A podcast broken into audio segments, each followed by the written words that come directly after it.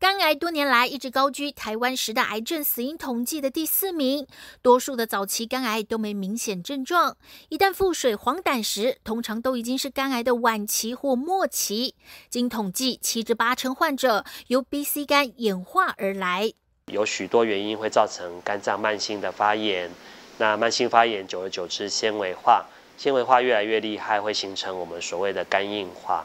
那肝硬化情之下，就会呃有可能会产生呃肝癌肿瘤的一个发生。肝癌晚期多由于癌细胞转移到肝脏以外的其他部位，或侵犯进入全身血管，需进行全身性癌症治疗。透过标靶治疗药物，可阻断肿瘤生长的特定机转。随着医学的进步，近年来抑制肝癌的精准标靶药物治疗日趋成熟。除了健保一二线肝癌标靶药物，也有不同基转的新一代肝癌二线标靶药物可以选择。它的阻断就是呃阻断所谓的 c-met 哦，或是呃 ASL 这个 pathway。这个临床试验里面啊，我们可以发现啊肿瘤的生长速度明显的被呃减缓了。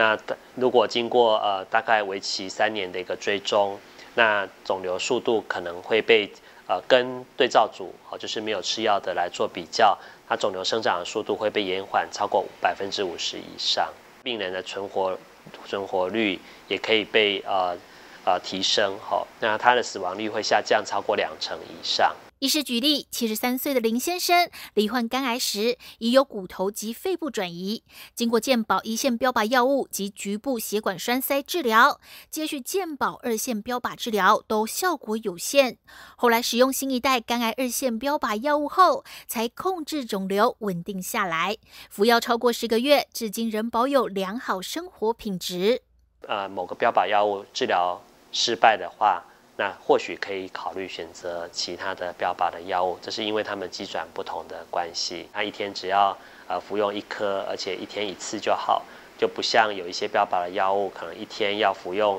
呃，两次以上或是要多颗的情形。医师表示，虽然标靶治疗副作用比传统的化疗少，但仍可能有血压较高、腹泻、皮疹等状况。若能多与医师沟通，调整药物的使用方式，或以辅助的药物协助改善药物带来的不舒服，大多数的患者仍可持续治疗。